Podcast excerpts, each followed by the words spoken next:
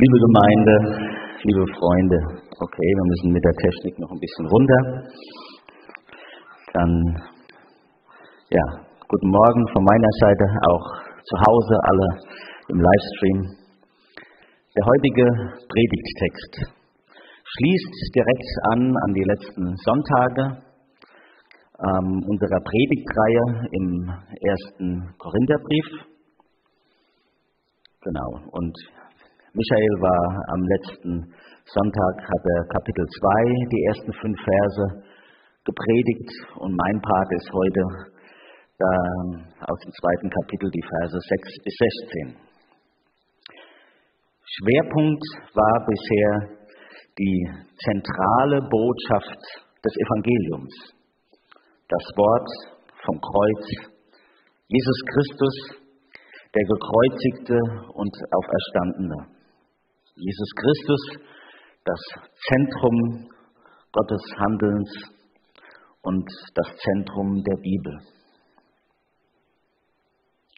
Und eben diese Botschaft des gekreuzigten Christus, die uns Menschen Befreiung gibt, uns wahres Leben ermöglicht, die wird meist ja, von der Welt nicht verstanden und nicht angenommen. Das stellt Paulus hier im zweiten Kapitel des ersten Korintherbriefs gegenüber. Auf der einen Seite Gottes Plan durch das Wort vom Kreuz und auf der anderen Seite die Weisheit der Welt. Als Vorspann, bevor wir den Text lesen, möchte ich euch ein paar Gedanken mit euch teilen über menschliche Weisheit. Vor ein paar Tagen haben meine Frau und ich im Fernsehen eine Sendung gesehen, da ging es um die Geschichte des Hochhausbaus. Angefangen in New York City in Amerika Ende des vorletzten Jahrhunderts. Vor dieser Zeit gab es auch schon mehrstöckige Gebäude. Aber die waren immer breiter als hoch. Also ja, die Grundfläche war immer größer als die Höhe. Aber dann begann die Entwicklung des Hochhäuserbaus und es gab eine ganz neue Dynamik. Durch den Stahlbetonbau konnte man auf einmal Gebäude errichten, die um ein Vielfaches höher waren und das bei gleicher Grundfläche. Die Kinder gehen gerade raus, die wissen, wie das ist, wenn man mit Bauklötzen spielt und baut. Ne? Wenn es schmal und hoch wird, dann wird es irgendwann schwierig, dass das Ganze dann auch noch stehen bleibt. Und äh, ja, dann sind das ja dann auch Gebäude, wo Menschen drin leben sollen und auch wenn es stürmt, sollen die stehen bleiben. Meine Frau und ich, wir waren vor drei Jahren, waren wir ja in den USA und einen Tag haben wir dann auch gesagt, äh, fahren wir mal nach New York rein. Und äh, das war dann auch genug für uns. Äh, da ist so viel Leben, so viel Schnelligkeit. Äh, ja, für den Urlaub wollten wir das nicht mehr als einen Tag. Aber es war sehr beeindruckend. Und dann in Manhattan diese ganzen Hochhäuser da zu sehen und zu bestaunen. Und dann standen wir vor dem One World Trade Center. Das ist das Hochhaus, also das höchste Hochhaus äh, in den USA mit 540 Metern, das ne, an der Stelle gebaut ist, wo 2001 die Zwillingstürme ähm, durch diesen Terroranschlag zerstört wurden. Und dann haben wir da gestanden und äh, je länger wir da hochgeschaut haben, also wir haben überlegt, ob wir da hochfahren. Man kann da hochfahren und meine Cousine äh, aus USA, die hat uns äh, ja, vorgeschwärmt, wir müssten da unbedingt hochfahren, man wird da ganz schnell hochgeschossen und kann dann noch dreidimensional miterleben, wie das Ganze gebaut wurde. Aber je länger wir da standen und hochgeschaut haben, desto mehr ist uns unser Herz in die Hosentaschen gerutscht. Und äh, Wir haben es bevorzugt, unten zu bleiben. Ja, es ist beeindruckend, was Menschen schaffen können. Es ist beeindruckend, wie weit Wissenschaft schon gekommen ist. Auch die Geisteswissenschaften und ja, mit all der Entwicklung, wir sind ja vermutlich noch lange nicht am Ende. Menschliches Wissen und menschliche Weisheit. Auch Gesellschaften und Politik haben in den vergangenen Jahrhunderten und in den vergangenen Jahrzehnten eine rasante Entwicklung hingelegt. Viele Politiker mühen sich, und ich meine mitunter mit redlichen Absichten. Und ich finde, dass manches gar nicht so schlecht läuft, auch wenn wir ja oft am Kritisieren sind. Aber bei allem Respekt, ich sehe nicht, dass irgendein Mensch oder irgendeine Gruppe von Menschen oder irgendein Parlament oder irgendeine EU oder was auch immer einen wirklichen Überblick über die Dinge der Welt hätte oder nur ansatzweise einen Durchblick. Politiker, Ökonomen, Wissenschaftler, wie wir sie in den Talkshows oft hören, und die meisten sind bestimmt schlaue Köpfe, aber oft reden sie so, als wüssten sie alle Lösungen für die Probleme der Welt, auch die globalen. Und vermutlich glauben viele das sogar selbst. Aber ich meine, sie sind doch so weit davon entfernt. Ein Hauptproblem scheint mir zu sein von uns Menschen grundsätzlich, dass uns Erfolg schnell zu Kopf steigt und wir hochmütig werden und in der Gefahr stehen, dann uns zu überschätzen. Und das kann dann den realistischen Blick verbauen, verhindern und auch den ja, rechten Blick auf Gott. Denn er ist der, der den Überblick hat. Er ist der, der wirklich weise ist. Ich, ja, ich möchte gerade noch beten mit uns kurz. Herr, du bist der Einzige, der wirklich den Überblick hat. Du bist der Einzige, der weise ist. Hilf uns, den rechten Blick auf dich zu, zu suchen und zu werfen. Wir bitten dich, Mach du uns offen für dein Wort, jetzt für dein Reden und für deine Weisheit. Danke, dass du da bist. Amen. Und nun möchte ich uns den Text lesen aus 1. Korinther 2, die Verse 6 bis 16. Gottes Weisheit. Dennoch erkennt jeder im Glauben gereifte Christ, wie wahr und voller Weisheit unsere Botschaft ist. Es ist zwar nicht die Weisheit dieser Welt und auch nicht die ihrer Machthaber, aber die Welt mit all ihrer Macht vergeht ohnehin. Die Weisheit, die Weisheit, die wir verkünden, ist Gottes Weisheit. Sie bleibt ein Geheimnis und vor den Augen der Welt verborgen. Und doch hat Gott, noch ehe er die Welt schuf, beschlossen, uns an seiner Weisheit und Herrlichkeit teilhaben zu lassen. Von den Herrschern dieser Welt hat das keiner erkannt, sonst hätten sie Christus, den Herrn der Herrlichkeit, nicht ans Kreuz geschlagen. Es ist vielmehr das eingetreten, was schon in der Heiligen Schrift vorausgesagt ist. Was kein Auge jemals sah, was kein Ohr jemals hörte und was kein Mensch sich vorstellen kann, das hält Gott für die bereit, die ihn lieben. Uns hat Gott durch seinen Geist sein Geheimnis enthüllt, denn der Geist Gottes weiß alles. Er kennt auch Gottes tiefste Gedanken. So wie jeder Mensch nur ganz allein weiß, was in ihm vorgeht, so weiß auch nur der Geist Gottes, was Gottes Gedanken sind. Wir haben nicht den Geist dieser Welt bekommen, sondern den Geist Gottes. Und deshalb können wir auch erkennen, was Gott uns geschenkt hat. Wenn wir davon sprechen, kommt das nicht aus menschlicher Klugheit, sondern wird uns vom Geist Gottes gelehrt. Was er uns gezeigt hat, das geben wir mit seinen Worten weiter. Der Mensch kann mit seinen natürlichen Fähigkeiten nicht erfassen, was Gottes Geist sagt. Für ihn ist das alles Unsinn, denn Gottes Geheimnisse erschließen sich nur durch Gottes Geist. Der von Gottes Geist erfüllte Mensch kann alles beurteilen. Er selbst aber ist keinem menschlichen Urteil unterworfen. Denn es steht ja schon in der Heiligen Schrift in Jesaja: Wer kann die Gedanken des Herrn erkennen?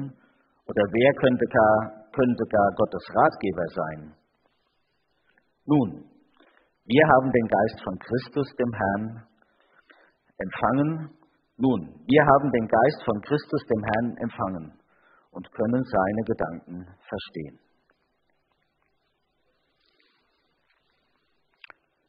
Ja, uns hat Gott durch seinen Geist sein Geheimnis enthüllt. Denn der Geist Gottes weiß alles, er kennt auch Gottes tiefste Gedanken. So lesen wir hier in Vers 10. Wie gut ist es, dass es den Heiligen Geist gibt. Der Heilige Geist weiß alles. Er kennt auch Gottes tiefste Gedanken.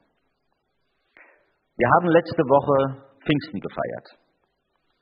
Der Anlass für Pfingsten ist ja das Kommen des Heiligen Geistes.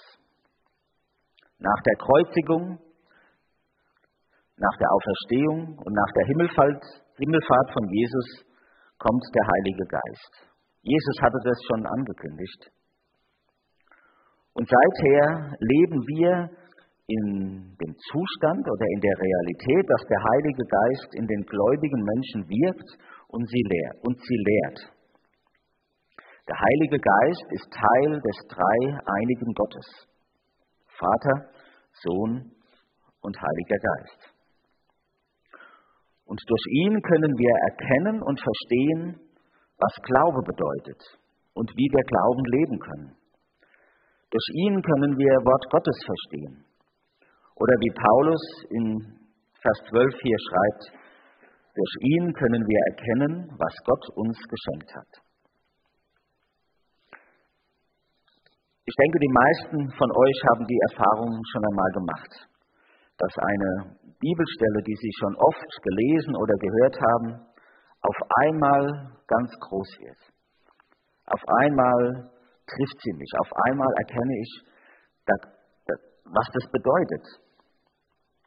Da liest man zum Beispiel, so sehr hat Gott die Welt geliebt, dass er seinen einzigen Sohn gab, damit alle, die an ihn glauben, nicht verloren gehen, sondern das ewige Leben haben. Und auf einmal erkennt man, das gilt ja auch für mich. Ich bin ja hier gemeint. Und solche Momente, wo Gottes Reden, Wort Gottes uns trifft, da ist der Heilige Geist am Werk. Er hilft uns zu erkennen, er wirkt, dass wir Gottes Wort nicht nur hören, sondern dass es uns trifft und dass es uns verändert.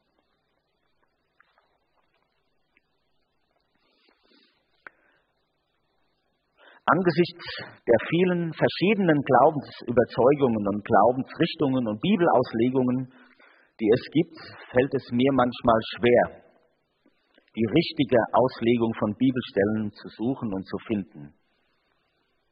Dann denke ich, ja, ist so, ist es so gemeint oder so gemeint? Und auch bei der Vorbereitung dieser Predigt habe ich verschiedene Bibelübersetzungen zur Hand genommen. Und selbst meine geliebte und gewohnte Luther-Übersetzung, die gibt es ja in verschiedenen Ausgaben und die wurde immer wieder revidiert.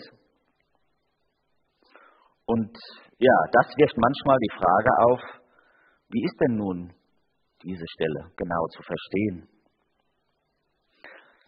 Viele Menschen lösen diese Frage oder diese Spannung so, dass sie einfach die Autorität der Bibel heruntersetzen. Sie ziehen den fatalen Schluss, naja, wenn man nicht genau sagen kann, was die Bibel an einer Stelle meint, dann kann ich mir ja eine Deutung aussuchen. dann entscheide ich, wie das zu verstehen ist und kann mir dann so meinen Glauben zusammenstellen. Wer so an die Bibel herangeht, finde ich, lässt außen vor, was, ja, was wir hier in unserem Text lesen. Denn der Geist Gottes weiß alles. Er kennt auch Gottes tiefste Gedanken. Wir haben nicht den Geist dieser Welt bekommen, sondern den Geist Gottes. Und deshalb können wir auch erkennen, was Gott uns geschenkt hat. Also wir sind nicht der Hilflosigkeit ausgeliefert, sondern der Heilige Geist ist da.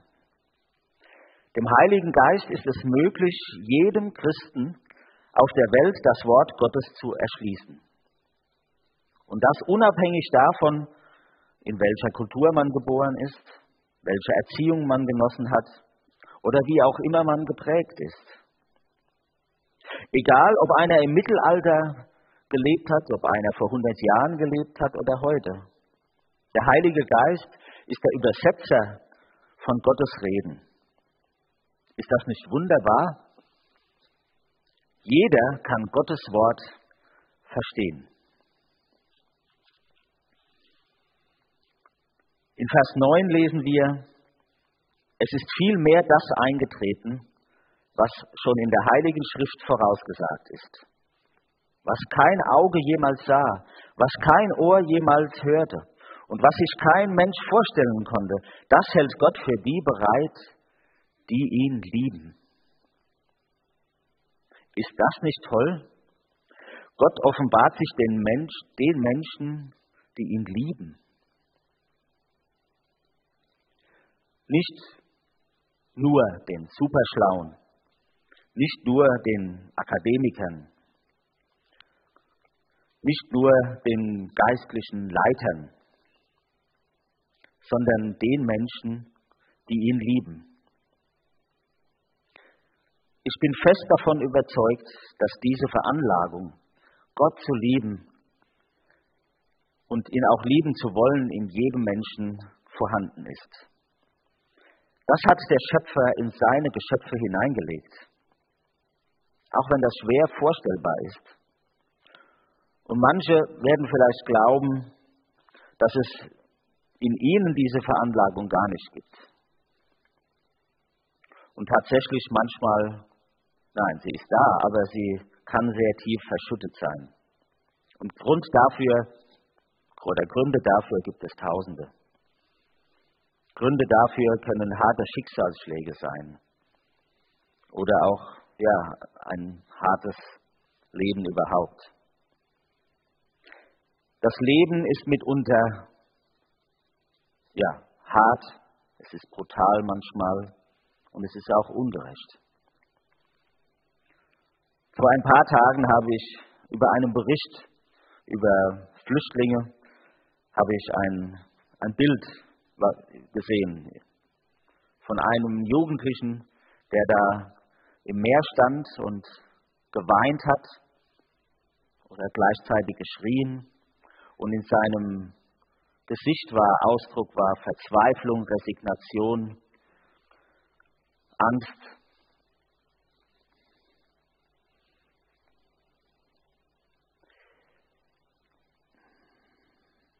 Was wird er wohl erlebt haben? Wir haben noch die Schilderungen von letzter Woche hier in Erinnerung, als Eleanor aus Äthiopien berichtet hat von dem Leid der Menschen dort.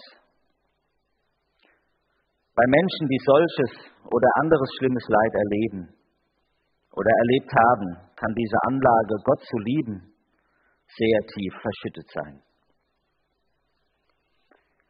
Wenn du auch zu diesen Menschen gehörst, wenn du auch Schlimmes erfahren hattest, hast, möchte ich dir sagen, Gott leidet mit dir. Und er will dich trösten. Er will deine Wunden heilen. Und er liebt dich. Er liebt dich viel mehr, als Menschen das je können. Und er hat einen Weg, er hat einen Weg, wie er auch dich dahin bringen kann, dass du wieder Liebe spüren kannst und dass du auch ihn lieben kannst. Was schreibt Paulus?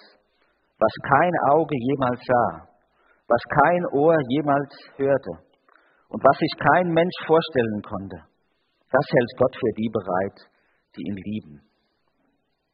Und das hält er auch für die bereit, die sich auf die Suche machen, ihn zu finden. Und dazu laden wir immer ein.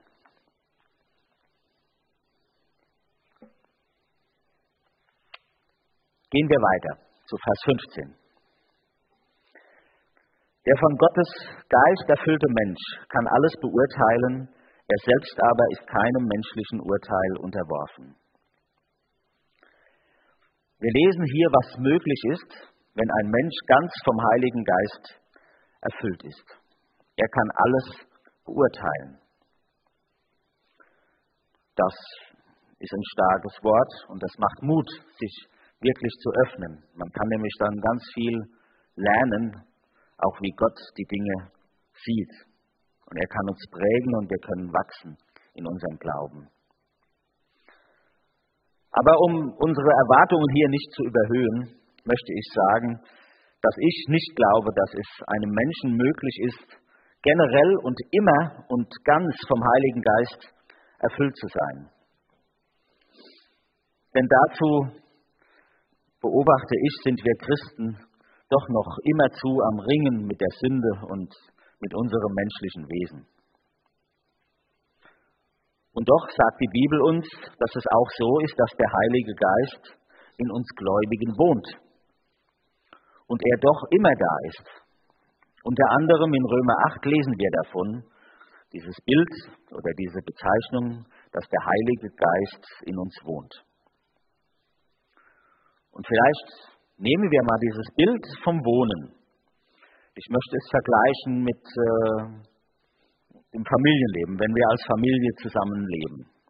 Zumindest wenn die Kinder klein sind, dann leben wir zusammen. Man lebt auf engem Raum zusammen. Und man bekommt einiges voneinander mit. Im günstigsten Fall oder im günstigen Fall hat man auch guten Kontakt zueinander.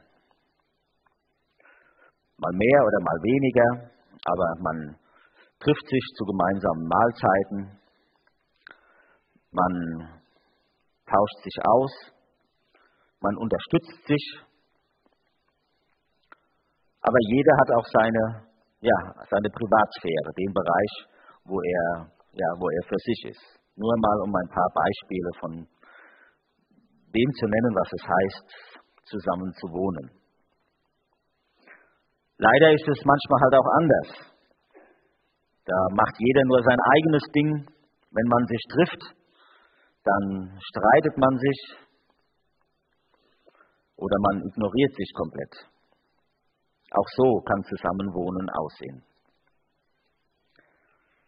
Wenn wir also nun dieses Bild nehmen, um es auf den Heiligen Geist zu beziehen, der in uns wohnt, so macht es deutlich, dass es ja, auf die ankommt, die da zusammen wohnen. Und es macht deutlich, ja, dass es auf einen großen Teil darauf ankommt, ob ich mich öffne für die Gegenwart des Heiligen Geistes. Ob ich mich öffne für das, was er zu sagen hat, ob ich die Gemeinschaft mit ihm suche. Wenn wir das tun, dann kann er uns lehren. Dann kann er uns prägen, dann kann er uns führen, dann kann er uns trösten. Und er kann uns mehr zeigen von Gott. Denn er weiß ja alles von Gott und über Gott. Er ist Teil von Gott. Und deshalb möchte ich uns ermutigen, lasst uns immer wieder gegenseitig ja, uns Mut machen, dass wir uns dem Heiligen Geist öffnen. Und das machen wir ja, indem wir Lieder singen, wo das der Inhalt ist, indem wir zusammen beten, zusammen vor Gott treten oder auch wenn wir seelsorgerlich miteinander reden.